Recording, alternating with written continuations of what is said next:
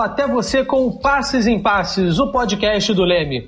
Laboratório de Estudos em Mídia e Esporte, diretamente de nossas casas. Passes em Passes, o esporte como você nunca ouviu. Eu sou Matheus Reis e este é o nosso 41 episódio do Passes em Passes. Passes em Passes 41. Aqui a gente sempre fala das alegrias e dos conflitos do esporte, trazendo sempre aquilo que você ainda não ouviu. Não é isso mesmo, Abner? Tudo bem? Tudo ótimo, Matheus. É isso mesmo. E o tema de hoje é a estreia do surf nas Olimpíadas.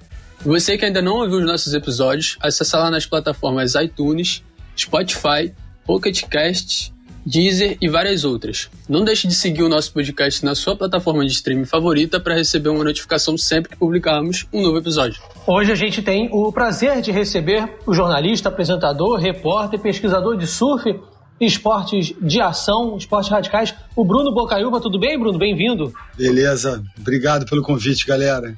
Prazer estar com vocês. Está conosco também o pesquisador do Leme e mestrando em comunicação da UERJ, André Tavares. Seja bem-vindo, André. Obrigado, Adrian. É um prazer estar com vocês aqui também. Também estão conosco nosso diretor Fausto Amaro e nosso editor Léo Pereira. Muito obrigado pela presença de todos no nosso programa. Depois dessa preleção, vamos começar o jogo.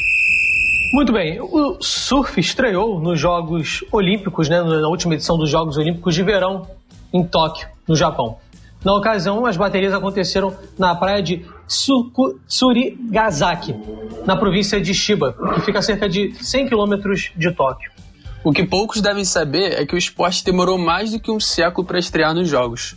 No ano de 1912, o tricampeão olímpico de natação, o havaiano Tuki Kanahamoku, disse que gostaria de ver os surfs nos Jogos Olímpicos, mas não teve sucesso naquele momento. E aí, só em 2016, no, no Rio, né, depois de um, de um grande esforço e organização da International Surf Association, comandada pelo argentino Fernando Aguirre, que finalmente o surf foi anunciado entre os esportes que estariam nos Jogos de 2020 que aconteceram em 2021.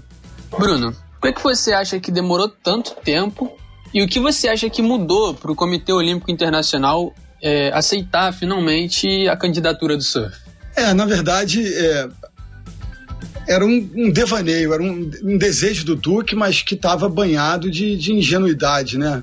É, em 1912, é, para a gente ter uma noção, é, nem o continente é, estadunidense sabia o que era surf direito. É, o, o, próprio Duque foi quem levou o surf, por exemplo, para a Austrália e para Nova Zelândia. Isso só aconteceu em 1915. Então, quando ele disse isso, o, o surf estava restrito naquela altura à, à Polinésia, às Ilhas Havaianas e o entorno. E aí a gente tem aquela outra narrativa dos cabalitos de Totora, no Peru, que, que é uma espécie de surf. Então, assim, naquela época, é, um devaneio, um delírio, um sonho distante, a gente só pode. É, estabelecer esse tipo de narrativa. Estava tava bem longe. Por, por exemplo, a gente, até para quem não saca muito de, de surf, né? É, por exemplo, a, a quilha, que é, que é um equipamento indispensável para a prática do surf contemporâneo, ela só seria inventada em 1933. Então a gente estava aí há quase duas décadas da invenção da quilha. O surf da era de Duke era um surf com pranchas de madeira oca, pranchas enormes, é, que seria impensável imaginar um, um, esporte globalizado com aquele tipo de equipamento também, né? Os aviões nem carregariam aquele tipo de equipamento. Então, é, tem uma série de questões aí, a gente poderia fazer um, um podcast inteiro só sobre é, essa que, é, esse cenário específico, né? Mas, enfim, eu, eu acho que, tomara que eu tenha respondido minimamente. O time do Brasil, que contava com o Gabriel Medina, o Ítalo Ferreira, Silvana Lima e a Tati Weston Webb, confirmou o favoritismo com a vitória né, do, na época, então, campeão mundial Ítalo Ferreira. Naquela altura dos jogos, o Ítalo era então campeão mundial, agora é o Gabriel Medina. O Ítalo conquistou o primeiro ouro do Brasil em Tóquio, fez história ao ser primeiro medalhista olímpico de ouro na modalidade. E aí, obviamente, que houve essa projeção na mídia que, do esporte, né? E aí também muito a ver com a, a relevância dos brasileiros, tanto na elite do surf quanto na divisão de acesso, que tudo isso trouxe um otimismo para o futuro desse esporte. Aí eu pergunto uh, ah, para vocês, Bruno e André, como vocês enxergam esse momento do surf para o Brasil? Realmente há um, algo concreto de que a gente possa ter o surf realmente com toda essa projeção que se espera no médio, no longo prazo, como está agora? Tá. É, assim, eu acho bem interessante. Eu acho que agora o, as atenções foram voltadas para o surf nacional é interessante ver o que está acontecendo com o surf é, brasileiro lá fora e o que acontece aqui dentro, né? É, uma, é bem discrepante, assim.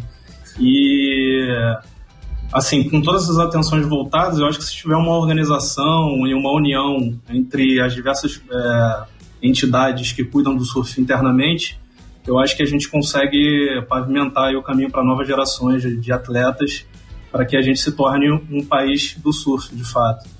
Estou nessa, existe um tremendo paradoxo entre esses é, esse cenário dos brasileiros, que eu digo tipo exportação, essa galera do circuito de elite mundial, como Medina, Ítalo, Filipinho e etc., e a realidade do surf brasileiro, com, com um calendário fragilizado, com pouquíssimas oportunidades para as categorias de base e até para os pró próprios profissionais que não têm recursos para correr o circuito mundial. É, mas a gente, com, com esse o advento do surf olímpico, a gente tem, por exemplo, a medalha do Ítalo já faz um investimento é, que o COB tem que repassar para a Confederação Brasileira de Surf ser multiplicado por 10. Ou seja, é, o, o, surf olímpico pré-medalha do Ítalo, ele recebia anualmente, é, via, via COB, a CB Surf recebia 400 mil reais. E a medalha do, do Ítalo faz esse, esse, esse montante é, ser multiplicado por 10 a partir do, do ano que vem, o, a CB Surf começa a receber de 400 para 4 milhões de reais para cada ano de ciclo, se, se, se, se eu não estou errado no detalhe, mas acho que é isso. André, a sua pesquisa ela é sobre a chegada das piscinas de ondas no Brasil. É, é, verdade que a estreia do surf nos Jogos Olímpicos ela poderia ter sido em uma piscina? É bem interessante isso. O, o ex-presidente do, do COI, o Jacques Hogg, ele chegou a afirmar que se não tivesse uma tecnologia de piscinas de ondas desenvolvida, seria bem difícil do surf entrar nos Jogos Olímpicos. Então acho que é até por isso que houve uma corrida em relação a, ao desenvolvimento dessas novas tecnologias, né? É, e aí a WSL também nesse meio tempo se tornou sócia majoritária da piscina de ondas do, do Kelly Slater, a Surf Ranch. E, enfim, foi uma possibilidade, né? É, eu, eu, eu, entrevistei o Fernando Aguirre, que é presidente da, da International Surfing Association desde 90, 1994, e foi esse personagem que abraçou é, é, esse, esse contexto do surf olímpico, assim, abertamente, desde lá de trás, e é um grande responsável. É, é um, é um, personagem meio controverso, mas é, é, um, é um cara que realmente abraçou essa causa e trabalhou muito em função disso. E, se não me engano, foi em 2016, quando eu o entrevistei, e ele foi categórico dizendo que o Comitê Olímpico é, japonês, o organizador, não via com bons olhos a, a construção ou a, ou a, colocada em cena de um, do que seria um elefante branco de uma piscina de onda que não tivesse viabilidade comercial, contrapartida social. Então, assim, é, na, naquela altura ele já meio que é, é, negou a possibilidade desse caminho, muito embora todo mundo tenha pensado muito nisso e talvez é, pelo, pelo, pelo Japão ter essa fama de ser um, um país é, com desenvolvimento tecnológico tamanho, é, todo mundo imaginou né, esse casamento ideal do, do surf olímpico com a piscina de ondas. E de fato eles têm uma, uma piscina em operação muito boa. Inclusive, eu vi algumas cenas de alguns, alguns surfistas que foram para as Olimpíadas competir e passaram lá por essa piscina. E, e, e sim, enfim, é, é, é uma nova fronteira do surf como um todo, né? e está se espalhando pelo, pelo mundo todo, tanto que a gente já tem uma estreada num condomínio de luxo no interior de São Paulo, em Campinas, a Praia da Grama, e tem uma, uma obra em andamento para estrear no ano que vem é, em Garopaba, Santa Catarina, que é a Surfland Brasil, que é um condomínio com outro sistema. Em São Paulo é uma coisa para um, altíssimo poder aquisitivo, para realmente milionários, donos de casas e terrenos nesse condomínio, e o sistema do, do, de Santa Catarina é um sistema de timeshare que o o surfista, o potencial comprador, ele compra uma, uma parcela de utilização desse condomínio, que na maioria das vezes é de duas semanas. É como se você tivesse um passe para ir passar. Você tem um local para as suas férias de duas semanas e que tem pista de skate, piscina de ondas e uma série de, de equipamentos esportivos para você ir lá com a sua família e se divertir. Nas semifinais do masculino, houve um episódio polêmico envolvendo o tricampeão mundial Gabriel Medina e o japonês Kanoa Igarashi. Ambos executaram uma manobra semelhante, mas tiveram uma pontuação bem discrepante e o japonês acabou eliminando Medina. Os critérios de julgamento no surf são muito subjetivos. Assim como nesse episódio com o Medina, acontecerão outros momentos que a, a dúvida vai parar no ar, né? E, bom, isso porque o surf não é como o futebol, em que a bola na rede é gol e. É, mas que muitas outras vezes também deixa dúvidas. Bruno, você acha que os critérios de julgamento podem mudar por conta dos Jogos Olímpicos e da equidade e igualdade de condições que os esportes olímpicos devem ter? É, seria mais um passo para deixar o esporte mais racional e previsível? É, cara, também um, um, belo debate, viu? E muito provavelmente, se a gente fosse estabelecê-lo, seria longo. Agora, é, por exemplo, eu, eu, tenho algumas questões é, quase filosóficas, existenciais, linguísticas, com, com termos é, surfista atleta. Eu tenho muita dificuldade de, de empregá-lo, porque eu enxergo o surfista muito mais como um artista, como um, é, como um, um performer, é, talvez até é, é, eu vejo a semelhança com a, com a, turma da ginástica olímpica, mas essa história de, de transformar o julgamento de surf em algo mais palatável, mais preciso, é, é, um, é um pouco confuso, né? Porque vai de encontro a, a, a essa coisa é, volátil, imprevisível, é, lúdica, mágica, que é lidar com os elementos da natureza, né? Então, assim, é, na medida que nenhuma onda é igual a outra, como você vai poder né, estabelecer uma, uma, uma relação racional de avaliação com, com, o surf quando a, plataforma dele não é uma, plataforma idêntica para os adversários em competição, né? Então, assim, é, o, o que acontece com o Gabriel Medina, por ele ser um cara muito midiático, muito famoso, é sempre multiplicado e o debate é sempre acalorado, né? E, e, e, o brasileiro, com, com, essa relação com seus ídolos, é muito passional. Então, bastou ter o mínimo de polêmica, que é roubalheira, é preconceito, é contra os brasileiros, eles nos, não, não, nos aguentam mais. E é até oportuno que a gente esteja debatendo isso com algum tempo passado do fato, né? Porque eu acho que aí os, os ânimos é, se acalmam e, e eu revisito esse momento. E eu falei disso recentemente durante a transmissão do, das finais do WSL lá no, na Califórnia, é que uh, os juízes e o surf, de uma maneira geral, aceita muito bem essa narrativa da virada, sabe? Essa coisa emocionante de um surfista executar o seu melhor e o outro vai lá e apresenta armas semelhantes. Então, assim, às vezes os juízes ficam de fato sugestionados a aceitar essa virada se o, o, o adversário que está em dificuldade consegue colocar em cena é, elementos, manobras e uma dinâmica que se assemelhe com a dinâmica imposta por aquele que estava é, liderando a bateria, né? E, enfim, então acho que aconteceu um, um pouco disso tudo ali com, com o Canoa Igarashi.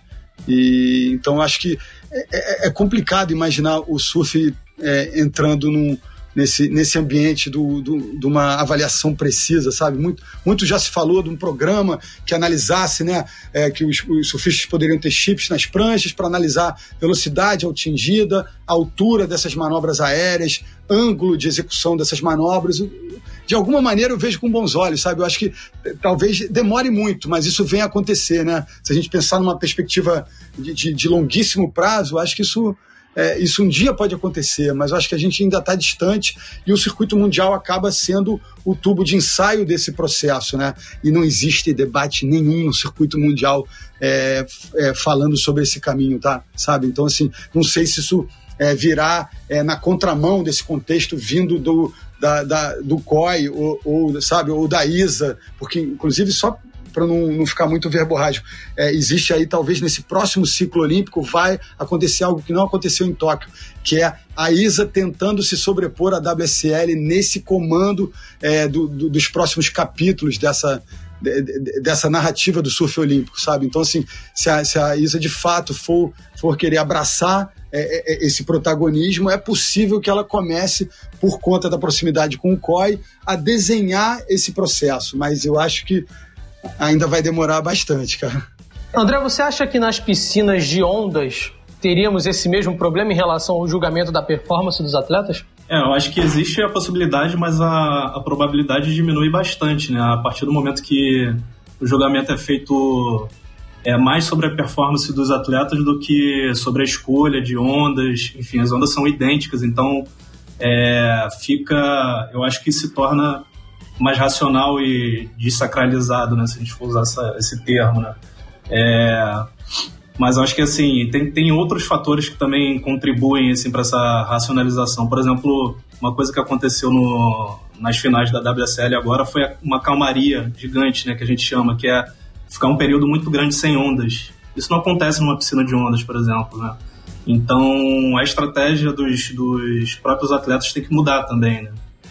É, então, assim, é, existe também um, uma questão de é, o julgamento ainda ser subjetivo, mas acho que cai bastante por conta dessa, dessa repetição né, de ondas. Estou um pouco, André, só queria é, ir um pouco além. É, existe uma, um contexto no circuito mundial exatamente sobre avaliação, que é uma síndrome de, é, antes de avaliar a performance do surfista, avaliar a qualidade da onda. Então, de fato, quando a gente leva as, as disputas para o ambiente das ondas artificiais, a gente tira esse problema do, do, da equação. Isso eu acho super interessante. E o André também falou, é, ampassando um, de um contexto que pode ajudar nesse processo também de popularização do esporte, independentemente do ciclo olímpico, essa história da, da produção de, de ondas em massa. É, evitando esse ciclo da natureza que faz com que a gente tenha essas calmarias, né? Então, por exemplo, é, numa piscina de ondas você consegue determinar é, uma data e um horário para uma competição acontecer e às vezes é, no circuito mundial isso não acontece com facilidade porque as pessoas é, é a onda natural da, da, do, dos oceanos é o, o que acabou convencionando convencionando se fazer é dar uma janela para a competição de vários dias uma janela muito maior do que é necessário para executar o campeonato, exatamente para manobrar em busca das melhores condições dentro daquele, daquela janela mais ampla, né? Então, assim, quando a gente leva para as competições para esse ambiente das ondas artificiais, a gente não só acaba com essa síndrome da avaliação da onda em detrimento da performance, como também a gente acaba com essa com imponderável que poderia até é, cancelar um evento de surf no oceano. E aí, a última palhinha que eu dou eu me lembro de um colega jornalista que trabalhava na ESPN e um belo dia tentando vender uma, uma pauta, uma cobertura de um campeonato de surf, ou até a, a, transmissão que hoje em dia eles fazem de uma maneira meio sucateada na ESPN. Ele falava lá pro Zé Trajano, que era um dos grandes comandantes lá da ESPN tempos atrás, e o cara falava: vem cá, só me confirma então, quando que vai acontecer? Aí o cara falou: pá, isso eu não sei, vai ser de dia tal ao dia tal. Não, não, não, mas quando a gente faz a final, ele não, é porque sabe como é que é o mar? Ah, cara, então assim, esse esporte aí não cabe no nosso contexto, entendeu? Então, assim, para esse tipo de resposta, o surf em ondas artificiais agora é, atende esse contexto, entendeu? Bom, em 2024, nos Jogos Olímpicos de Verão de Paris, as competições de surf vão ser realizadas nas ondas de Tiahupo, na Polinésia Francesa, no Tahiti, que normalmente, né, ondas que apresentam condições mais desafiadoras, melhores para a execução das manobras. Já em 2028, para os Jogos de Los Angeles, nos Estados Unidos, o 11 vezes campeão mundial de surf, Kelly Slater, disse em uma entrevista que seria possível realizar as disputas na piscina de ondas dele, a Surf Ranch. O que vocês acham que vem pela frente? Há, há, há esse debate que, digamos, eu não queria é, colocar dessa forma, mas para ficar didático, há esse debate de ah, surf em ondas artificiais, Nutella, na praia, raiz. A, a, a gente vai ver Existe isso dentro do, do surf ou a gente vai ver um brasileiro ganhar uma medalha olímpica de surf numa piscina desse, desse tipo de condições? Olha, eu acredito que sim. É, eu acho que assim tem muito, muitos interesses por trás de um mega evento como, como as Olimpíadas, né? E é lógico que, como o Bruno já falou, é o COI ele tem tentado reduzir a criação desses elefantes brancos, né? Desses legados é, negativos para os países por onde ele passa, por onde os jogos passam, mas por trás também tem uma especulação imobiliária, tem a racionalização do esporte crescendo, então eu acho que é uma possibilidade bem plausível. Assim. Eu não sei para quando também, se daqui a os próximos dois ciclos, quatro ciclos, mas pode acontecer e seria interessante. Assim, eu sinceramente é, sou mais integrado no, no, no sentido de achar que seria uma, uma nova experiência, tanto para a audiência quanto para quem gosta de, de surf e para quem pratica surf. Eu acho que é uma possibilidade plausível. Eu não sou do, dos puristas que acham que, que o, o surf em ondas artificiais é o, é o início do fim do esporte, não.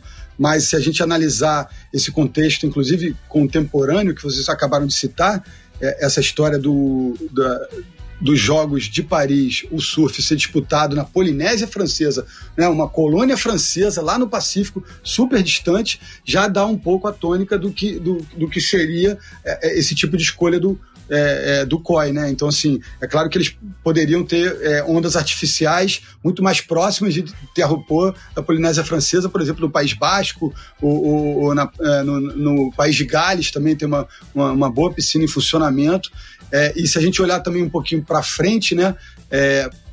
32 está confirmado para Brisbane que fica a uma hora e meia da Gold Coast, que era a primeira etapa do circuito de elite do surf mundial até o ano de 2019. Então, assim, é, nessa, nesses próximos ciclos, nessas próximas janelas, a gente tem ondas é, boas, próximas é, desses é, locais sede, né? Por exemplo, em Los Angeles, a gente tem a própria Trestles, que acabou de receber as finais da, da WSL a é, cerca de duas horas de carro.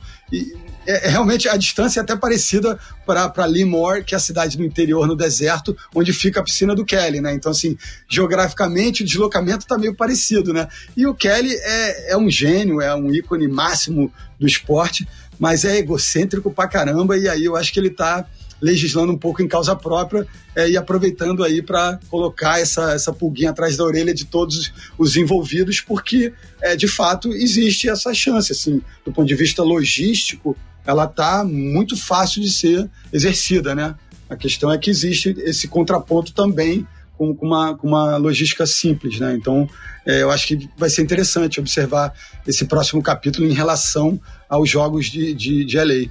Na verdade, assim, é, tudo é um lobby, né? Então, assim, aí vai depender da força de cada um dos lados, né? o Kelly já está fazendo o trabalho dele já. Bom, segundo a empresa Rocket, que é dedicada à análise de redes sociais, os atletas do surf aumentaram o número de seguidores nas redes sociais em até 18 vezes quando comparado ao período anterior à estreia dos Jogos Olímpicos. Isso reforça mais uma vez a projeção midiática e a relevância que o evento tem para o mundo, e o quanto as mídias digitais são importantes para a carreira dos atletas atualmente. Né? Gabriel Medina, por exemplo, tem mais de 9,3 é, milhões de seguidores no Instagram. Mais do que o dobro da quantidade de seguidores da, da própria World Surf League, né, que é a principal liga de surf atualmente. A impressão que fica é, é que a importância do conteúdo baseado em imagens não mudou. É, mas sim os meios. É, antes eram as revistas e agora a gente pode dizer que tudo migrou para as mídias sociais. Como você, Bruno, vê esse momento do surf na mídia, tanto para os atletas quanto para a mídia especializada? Malandro, isso aí mudou da água para o vinho, de cabeça para baixo, rodopiou, girou, sacudiu e estamos diante de uma nova era. É, eu costumo dizer que, que o, o, os veículos, é, as empresas perderam força para o indivíduo nessa revolução digital, né?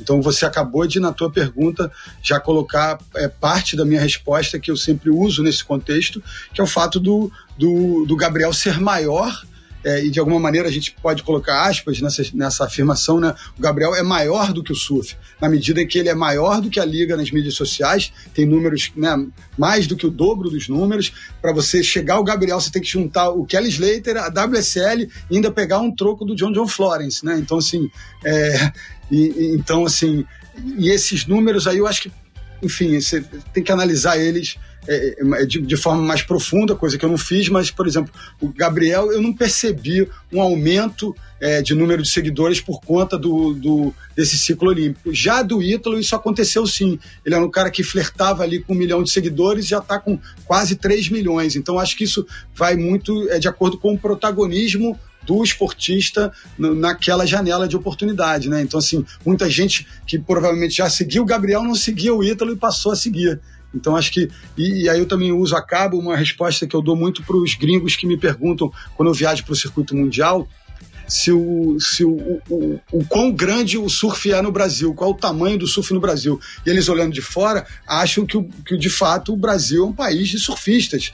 E que é, né, o Brasil tem um litoral de mais de 7 mil quilômetros, mas ele tem uma, uma massa populacional para dentro no interior gigantesca. Não é que nem na Austrália, que a população está basicamente é, colocada no litoral e o meio é um bife enorme de, de deserto, né? Então, assim, e, chegando à resposta propriamente dita, eu costumo dizer para eles que não é que o brasileiro ame tanto o surf, o brasileiro ama vencer. Né? O brasileiro, o Brasil é um país de terceiro mundo, com imensas dificuldades sociais, culturais, econômicas, e o esporte é uma redenção. É, é de fato, é o ópio, é o vinho, é, né, é o pão e circo. Então, assim, é, é, eu acho que o, o, surf ocupa um pouco uma lacuna de que outros esportes já ocuparam, é, na medida que ele produz esses ídolos, produz esses campeões, produz essa, é, é, esses momentos de, de felicidade para um para um povo sofrido de alguma maneira, né? Então, assim, o Gabriel é muito. preenche uma lacuna de, de idolatria que já foi do, do Senna, passou para o Guga Kirten e hoje em dia fica meio flutuando entre os, os da vida, né? Então, e, e, e ele acabou ocupando esse espaço e o surf meio que ganha uma visibilidade maior a partir de, desses personagens, né? Mas ele segue sendo um esporte que tem um, um acesso limitado, na medida que só pode ser praticado ou, ou agora numa piscina de ricos ou, ou, no mar, né? Então, assim, é, eu acho que a gente tem um limite para esse crescimento que ainda não foi alcançado, mas ele tem um limite. É, é, eu acho que é muita ingenuidade imaginar que, por exemplo, um dia ele pode ser do tamanho do futebol. Muito embora há menos de 100 anos atrás o, o, o, o, grande esporte, pelo menos no Rio de Janeiro, era o remo, não era o futebol, né? Então, esses ciclos acontecem de uma forma é, mais demorada, né? Mas eu não, eu acho que é, tem, tem um teto para o surf atingir que ele não atingiu. Mas eu acho que ele não vai ser esse esporte número um do Brasil, é, mesmo diante desses novos panoramas. Só complementando que é, é, ocorre uma ciclotimia mesmo, né? O que o Ronaldo Elal fala, né? É, assim, já passou, já aconteceu com vôlei, já aconteceu com tênis e agora está no momento do, do surf, né? Vamos ver se ele consegue se manter. E uma outra coisa que eu gostaria de complementar também é que teve o ineditismo da, do, do Gabriel Medina ter, ter ganho, né, pela primeira vez, ser o primeiro campeão mundial do, do Brasil, né? Num momento de Copa que a gente tinha perdido lá em 2014 e, e assim, também teve uma jogada antes disso, que acho que foi, foi uma jogada de mestre da agência dele, que apresentou ele ao Neymar e a grandes esportistas. Então, tudo isso fez ele dar um boom nas redes sociais, que foi uma coisa estratosférica, assim, que os outros agentes dos outros atletas, de repente, não tiveram essa mesma sacada. Né? Então, tem é muito além do, do esporte e da performance do atleta ali, né? Tem todo um, um background ali do, do dos agentes dele. É, não, e, pô, perfeita a tua colocação, André. Ainda aí, um pouquinho além, colocando mais um tijolinho nessa narrativa, que é o seguinte: teve essa história da simbiose que existe na grande imprensa entre jornalismo e comercial. Então aconteceu na Globo naquele ano uma parceria entre o jornalismo e o departamento comercial e os patrocinadores do Medina estavam envolvidos em alguns projetos e ali a gente percebia, é, acabava é, é, notando um interesse é, diferente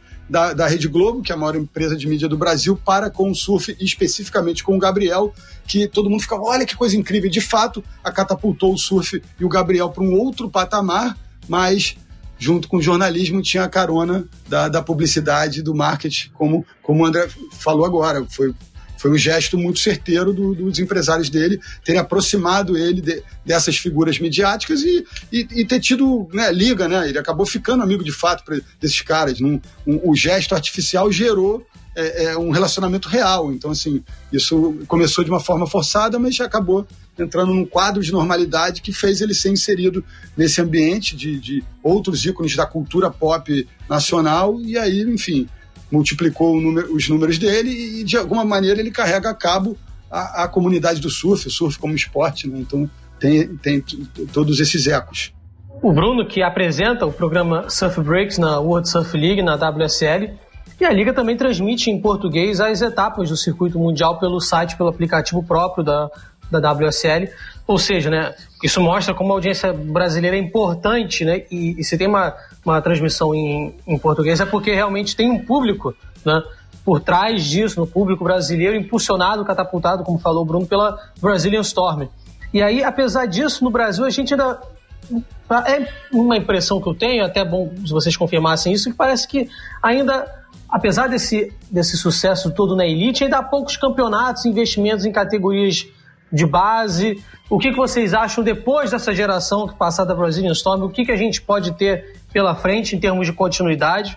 Uh, se há alguma perspectiva de, de renovação, o que esperar para frente? Assim, a meu ver, a gente ainda tem mais umas duas gerações, pelo menos, que são promessa muito boa aí de, de serem novos campeões e da gente realmente estar tá rivalizando com as principais potências do surf históricas, né, que foram a Austrália e os Estados Unidos, né. Então vem uma, uma galera no WQS está praticamente todo preenchido é, por brasileiros, né? A WQS é, é, a divisão de acesso ao, à elite do surf mundial. E, enfim, eu acho que assim, se a gente olhar para dentro, de novo, a gente vai ter que se organizar bastante para a gente manter essa hegemonia, né? E isso a gente só está falando também do masculino, né? A gente também tem que olhar para o feminino. Então, eu acho que lá na década de 80 a gente teve muitos campeonatos, muito patrocínio é, vindo do surfwear, basicamente. E depois isso deu uma minguada, é, as instituições é, que cuidavam do surf aqui, é, eu acho que de certa forma ficaram desorganizadas. E eu acho que agora é hora de organizar a casa, de, de realmente se, se unir e tentar trazer essas novas gerações. Mas assim, eu acho que é um momento ótimo para fazer isso. A gente tem grandes é, possibilidades, né? É, como o Bruno falou, já foi inaugurada a piscina de ondas lá na Praia da Gama, que por mais que seja é, voltada ali para. É um condomínio de luxo, né? Voltado para um público-alvo de pessoas mais abastadas, digamos assim. É, em outubro agora vai ter um campeonato para a divisão de base é, numa piscina dessas. Então, de repente, é, pode ser uma possibilidade de treinamento de alta performance, né? É, ao mesmo tempo que, por exemplo, em Saquarema, onde são, acontecem onde acontece a etapa do, do Campeonato Mundial do Brasil, estão é, fazendo lá um centro de treinamento para atletas. Então, assim, a gente vê pequenas iniciativas, é, pequenas dentro desse todo do Brasil, do Brasil em Storm, que, que dão uma perspectiva otimista assim, para o futuro, né? O negócio é, é, é tudo isso está dentro de um contexto maior, de repente organizado pela Confederação Brasileira, para que isso de fato vá para frente e permaneça, né? Não, não, não seja fogo de palha, digamos assim. É, é por aí mesmo. Eu, eu enxergo a gente andando para frente por conta dessa visibilidade, dessa popularidade, mas eu, eu, eu lembro que e destaco que é, os ciclos de prosperidade do surf nacional e até antes dessa tão celebrada geração fenomenal da tempestade brasileira, esses ciclos de prosperidade só aconteceram em paralelo com bons momentos da economia nacional. Então, assim, você imaginar um país, porra, do jeito que está é, você enxergar prosperidade num esporte que não seja o futebol, que já tem uma máquina girando muito poderosa, é complicado, né? Então, assim, é, e, e, também tem um, um, aquele lado do, do, do, outro lado da faca, por exemplo, eu, eu tenho amigos organizadores de campeonato e até estou envolvido num, num projeto de, de campeonato para a categoria de base, alguns projetos é, ligados com, a, com, o governo do estado do Rio de Janeiro. E você vai falar com empresários sobre campeonato de surf, a primeira pergunta que o cara quer saber é Medina vai estar tá aqui com a gente, o, Filipinho, o Ítalo Ferreira? Aí você fala, não, filho, ele tem um contrato com a WSL, ele não pode competir campeonato de uma outra liga, ele não é dessa divisão, ele é profissional, tô querendo fazer. Ah, mas então eu não vou botar esse caminhão de dinheiro no seu campeonato e não ter a estrela, entendeu? Então tem também é, esse lado confuso e complicado de é, das pessoas não entenderem que né, uma coisa é uma coisa, outra coisa, sabe? Que e, deve existir, por exemplo, o André lembrou de uma coisa bem legal, que é, por exemplo, o, o dinheiro é, investido no evento de Saquarema, que é anual, que é a etapa brasileira, é a principal disputa de surf no, né, na América Latina. Ele, eles são obrigados a dar uma contrapartida social desse investimento. Então, parte desse recurso fica em Saquarema, fica no estado do Rio de Janeiro e é reinvestido é, em em melhorias de condições para categorias de base, em campeonatos, em, inclusive esse centro de treinamento, parte desse recurso vem de, dessa contrapartida, mas também eu fiquei sabendo, achei que era tudo vinha dessa fonte, mas na verdade Saquarema está se dando bem também no, no royalty do petróleo lá da região e o centro de treinamento está ficando bem especial. E, mas por conta dessa visibilidade, desse brilho todo, eu acho que o poder público pode acabar né, se empolgando, de um, até num, num, gesto populista, aproveitar essa popularidade do surf e fazer certos, é, certos eventos, certos empreendimentos que acabem, de alguma maneira, contribuindo para a evolução de, desses caminhos é, importantes de, de base, né, do surf feminino. É, é, existe aí um universo de, é, de diferenças né, entre a gente na elite mundial nessa temporada de 2021 tivemos 11 homens entre os 36, né? Se a gente for compor o, o campo completo do, de, um, de uma prova da elite mundial, pô, a gente tem praticamente um terço da elite mundial é brasileira, no masculino. E no feminino a gente só, só tinha Tatiana Weston Webb, que na verdade não é um produto é, originário do surf brasileiro. É uma menina que é filha de uma gaúcha, ela nasceu em Porto Alegre, mas a mãe gaúcha foi morar com o pai que é inglês numa ilha do arquipélago do Havaí. E ela só mudou de nacionalidade por conta desse ciclo olímpico, que para ela participar das Olimpíadas ela teria que lutar é, uma luta em glória contra as havaianas e as, e as estadunidenses do continente, né? Porque o surf cria essa distorção histórica de encarar o Havaí como uma nação à parte. Então teve esse contexto também da Tatiana vir buscar essa bandeira brasileira, que de alguma maneira é legítima, porque ela tem sangue, a mãe é brasileira, ela nasceu aqui, mas é, foi esse projeto foi colocado de pé muito em função desse ciclo olímpico e a gente precisa desfazer, né, é, é, é desamarrar esse contexto e investir fortemente no surf feminino para que a gente chegue a números minimamente semelhantes. Né? Muito bem, a gente vai fazer uma breve pausa para o nosso quadro Toca a Letra.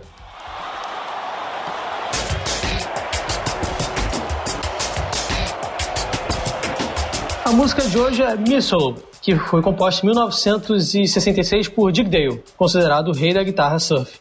Solta a música aí, Léo.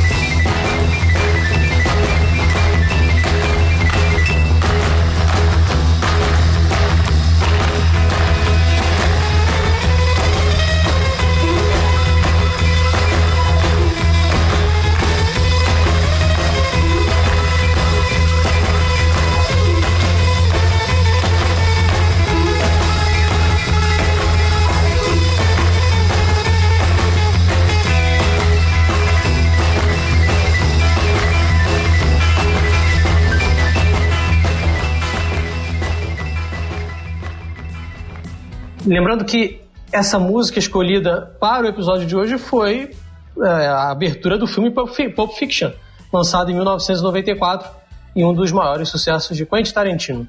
A música também esteve, uh, foi sampleada pelo grupo Black Eyed Peas na música Pump It, de 2005.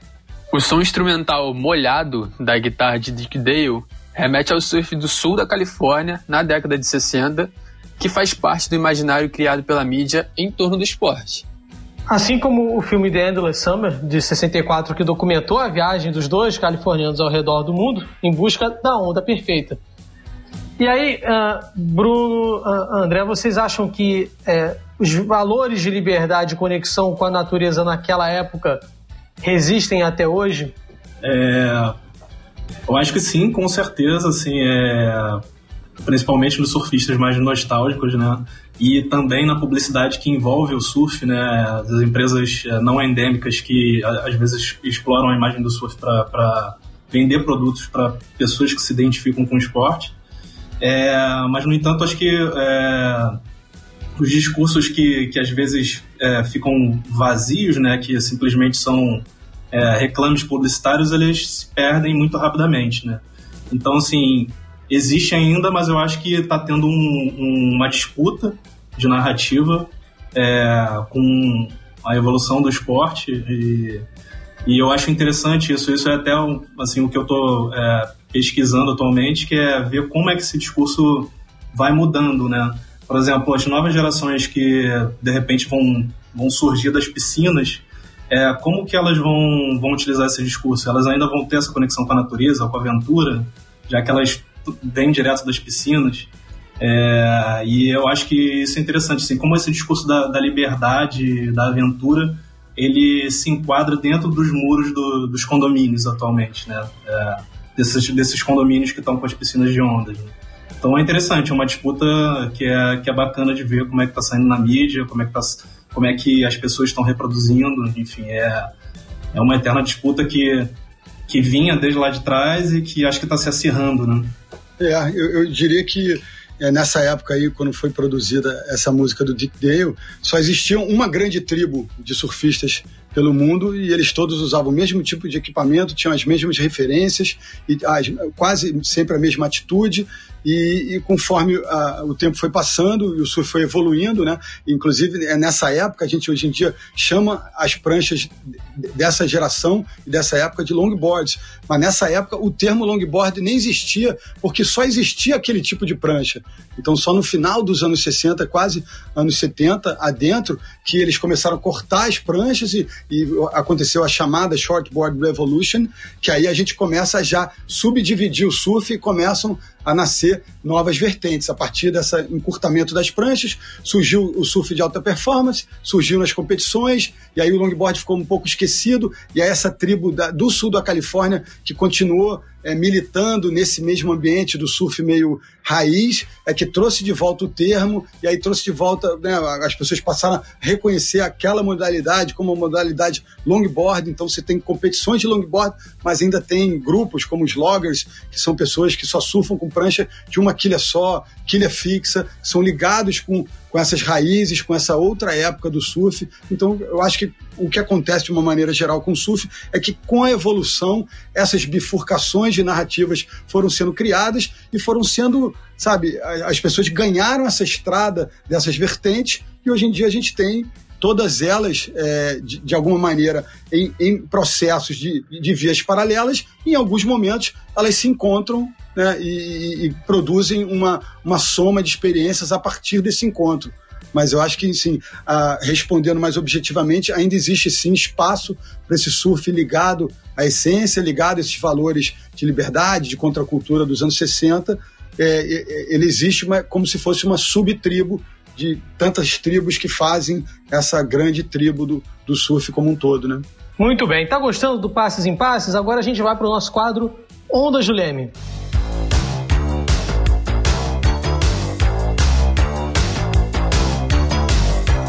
No quadro Ondas do Leme, a gente sempre indica alguns trabalhos que vão auxiliar no conhecimento sobre cada tema abordado aqui no programa. O que está em alta quando falamos desse tema? Bruno, você tem algum livro, filme, série ou artigo que você gostaria de recomendar? Tenho sim, quando você já trouxe esse tema, eu já fui buscar aqui na minha estante esse livro aqui, cara, que é The World in the Curl. É uma história é, não convencional, a história não convencional do surf. Ele é escrito por dois historiadores californianos surfistas.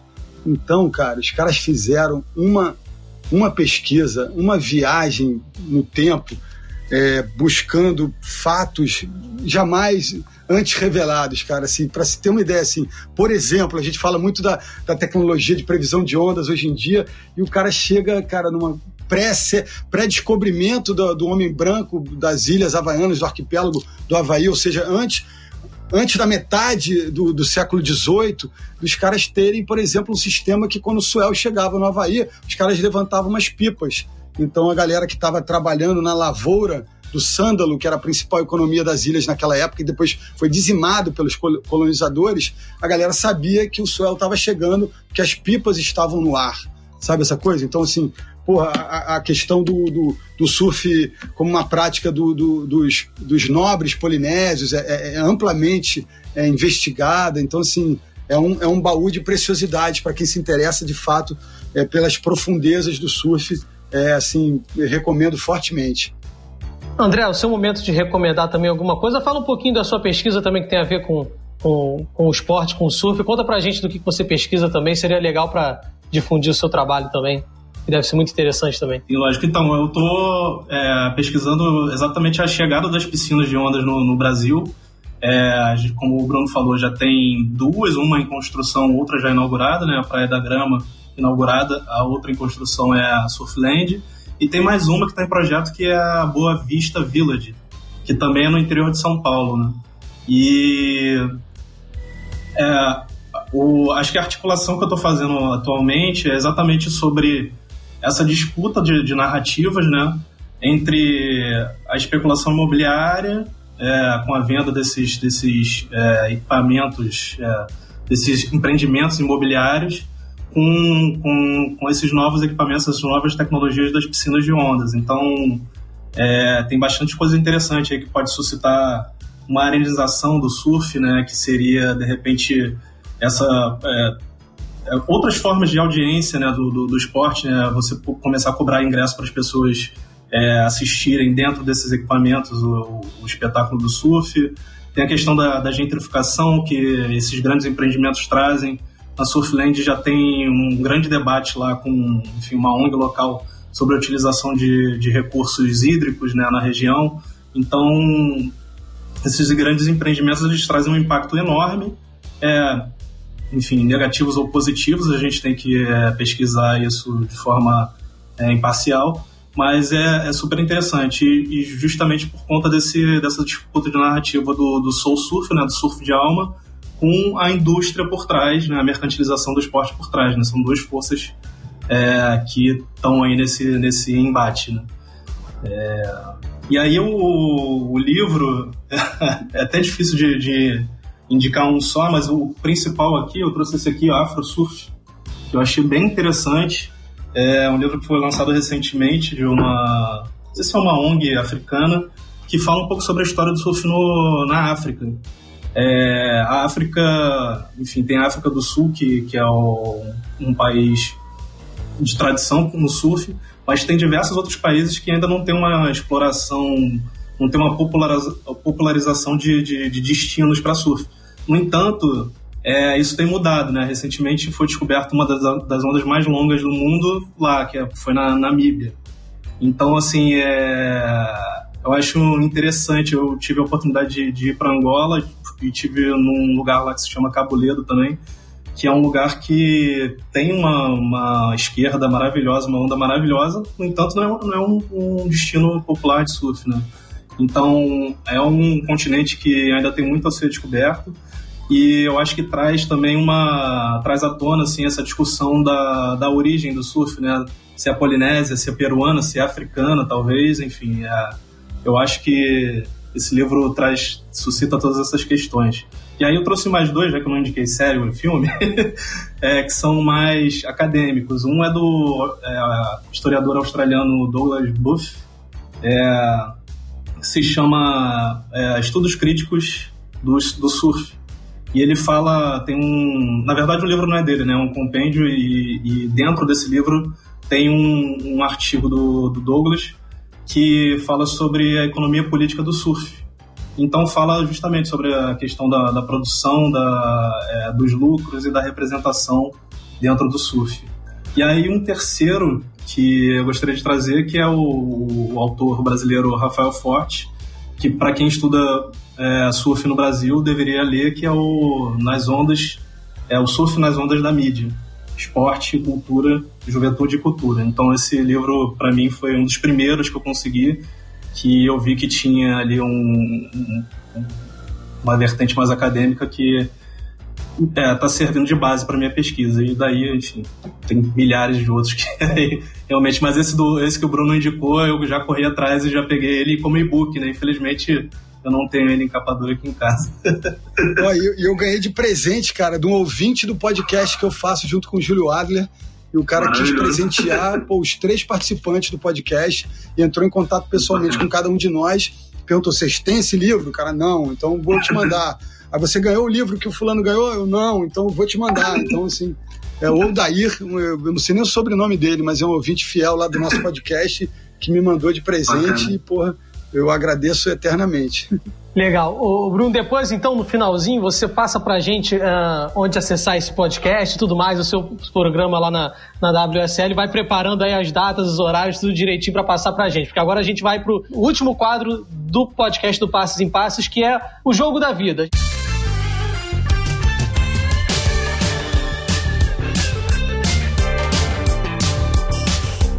A gente vai fazer uma versão adaptada. Na maioria das vezes a gente fala sobre futebol, então a gente usa o jogo da vida, o nome do quadro. Mas, como a gente está falando de surf, eu queria saber, você, André, Bruno também, qual foi o campeonato de surf, o momento do surf, por exemplo, que marcou a sua vida, que talvez ali despertou vocês a, a gostarem do, do esporte do, do surf?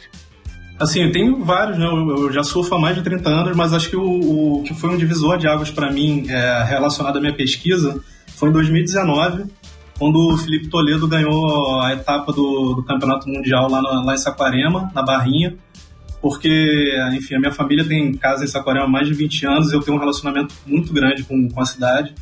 E na época eu estava indo para a terceira seleção do mestrado, então eu estava, assim, capinando ali para fazer o projeto, é, mas ao mesmo tempo curtindo um pouco do campeonato ali, né? E foi muito, muito bacana. Assim, eu tive certeza de que a relevância do esporte realmente me daria pano para manga para pesquisar outras coisas, outros fenômenos midiáticos é, dentro do, do, do, surf. Então, é, foi, foi uma vitória emocionante para mim. Assim. Acho que foi uma das primeiras vezes também que eles usaram a barrinha lá, né, que é um pico diferente em Saquarema para o Campeonato Mundial. E foi, pô, tinha altas ondas no dia e foi lindo, foi lindo. É, cara, é, é, é um, é, na verdade é um, foram ondas criadas com a ajuda do homem, né? Porque os caras foram fazer a saída da, da, da, da, lagoa ali, enfim, fizeram aquele mole de pedras e a onda foi produzida a partir dessa intervenção humana. Então ela foi utilizada em 2018 e 2019 e o Filipinho exibiu por aquele talento soberbo dele e realmente foi um espetáculo inesquecível. Eu, eu, eu, ia narrar uma coisa meio, meio, meio quase exótica e bem lúdica, que era a primeira vez que eu tive a sensação de surfar na, na vida. Eu tinha mais ou menos uns 9, 10 anos de idade e eu ouvi o Sultans of, of Swing do Dire Straits. Eu estava em Petrópolis, cara, no final de semana com a família, e eu ouvi aquela música e senti um, um, vento na minha cara e tal, e assim, eu tive um sentimento de que eu estava pegando onda eu sabia o que era surf, porque eu já pegava onda de jacaré com pranchinha de isopor e tal, eu só viria ganhar minha primeira prancha um ano e pouco depois, e já carrego aí, ano que vem faço 40 aninhos de, é, brincando disso e, tendo essa ilusão de que eu ainda estou melhorando, mesmo estando com o corpo doendo, mas também vou pro clichê do, cara, no título mundial do, do Medina lá em Pipeline em 2014, eu me afastei do, do pelotão que estava lá, eu falei que era micareta fora de época, né, porque foi uma brasileirada com camisa da seleção, tinha um kit, né? Camisa da, da seleção, GoPro, com então pau de selfie, bandeiras e aquele frenesi, todo mundo carregando ele. Eu me afastei lá, meu irmão, olhei para o céu, chorei, agradeci meu pai, minha mãe, é, porra, todo o investimento que foi feito na minha educação, eu ter aprendido inglês e tal. E, e foi, foi muito legal perceber onde é que a gente estava chegando, para onde a gente estava caminhando é, e eu sou de uma geração que, que é, resultados hoje em dia encarados como pífios eram comemorados com, com muita alegria. Então, perceber essa virada de jogo e perceber que a gente, de alguma maneira, contribuiu, todo mundo que se esforçou para esse contexto, para esse caminho, para essa trajetória, contribuiu para a gente chegar lá, foi, foi muito emocionante. Muito. Final de jogo no Passes em Passes. Muito obrigado, amiga, amigo ouvinte. Compartilhe com seus amigos, envie os seus comentários para o Lemecast Clube. Leia o nosso blog, que é o comunicacãoesporte.com. Comunicação esporte, só que sem o cedilha e o tio. comunicacãoesporte.com. O André escreve artigos sobre surf, lá também sobre a pesquisa dele no blog. Siga as páginas do Leme nas redes sociais, é só procurar pelo arroba Agradecendo primeiro a você, Bruno, e aproveita aí para falar onde você está na mídia também, nos podcasts que você apresenta nos programas, para a gente acompanhar também, por favor. E obrigado mais uma vez pela presença aqui. Prazer foi meu, galera. Eu tô aí, no, tô com esse produto no, nas plataformas da WSL Brasil, que é o Surf Breaks, que é um, uma pílulazinha de informação de bem, bem é, de acordo com esse ambiente da, das mídias sociais, da, da, das mensagens instantâneas, é, de pouco mais de dois minutos de, de, informação sobre o contexto, principalmente do surf de competição. Está é, semanalmente na, nas redes da, da WSL, YouTube, é, Instagram e etc. E tem, tem um produto que me dá muito prazer de fazer, que é como o nosso agora que estamos fazendo, um podcast chamado Boia, que está em todas as plataformas agregadores de podcast mais conhecidos aí. Eu faço junto com um jornalista autodidata é, carioca que, é um, que tem um dos melhores textos de língua portuguesa é, do, do, mundo, que é o Júlio Adler, e, e, também o João Valente, que é, que é um amigo nosso que foi é, publisher, editor da revista Surf Portugal, que é a principal publicação europeia é, até essa revolução digital varrer as revistas do planeta. E a gente é fácil, é toda terça-feira no ar, mas tem lá já 114 episódios para a galera curtir. É um debate, uma conversa é, bem caótica, mas assim com, com uma profundidade de, de narrativa, com, com, com, com, muito tesão, com muito amor pelo surf e, e por todos os seus, seus caminhos e seus becos. E, enfim, tem, tem mais projetos por aí. Estou tentando levantar um projeto na TV por assinatura. Estou é, também numa mídia social nova, que é, que é o Quai chinesa, que eles contrataram uma equipe de jornalistas é, das mais diversas é, atuações, dos mais diversos campos. Tem gente política, economia, humor, futebol. Eu estou lá representando o surf. Então, é, para quem for já adepto do Quai, me procura lá. E quem não for, tiver curiosidade, dá uma olhada. E é isso, é, esperando ansiosamente poder dar uma aglomerada num, num campeonato de surf pelo, é, pelo mundo. E vai ter agora uma competição interessante em Saquarema, em novembro. A gente vai ter um festival de surf de 15 a 21 de novembro, seis competições em uma só. É um, vai ter um, um internacional longboard masculino, um internacional longboard feminino.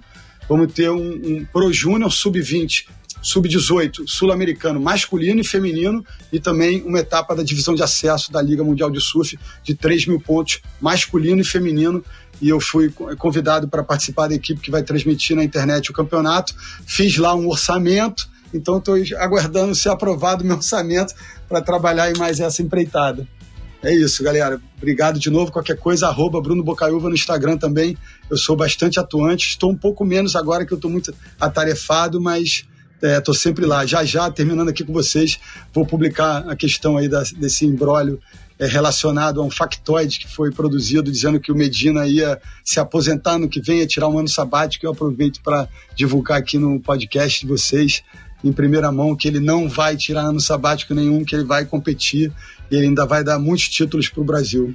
Tomara, muito legal, Bruno, e com certeza a gente vai seguir lá você também. André, digo mesmo, muito obrigado pela presença. Que isso, gente. Eu que agradeço. Foi um prazer enorme e uma grande honra estar aqui do lado do Bruno de vocês aí, produzindo esse conteúdo sobre surf.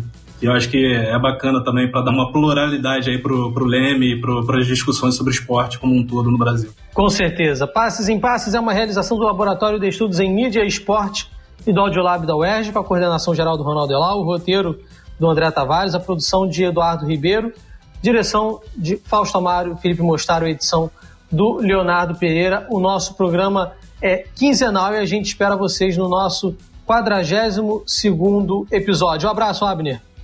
Um abraço, Matheus. É, queria dizer que foi um prazer ouvir vocês, foi um prazer conhecer vocês, é, particularmente para mim, que sou do interior do Rio, não tenho tanto contato com praia, não tenho tanto contato com surf, nem pela mídia.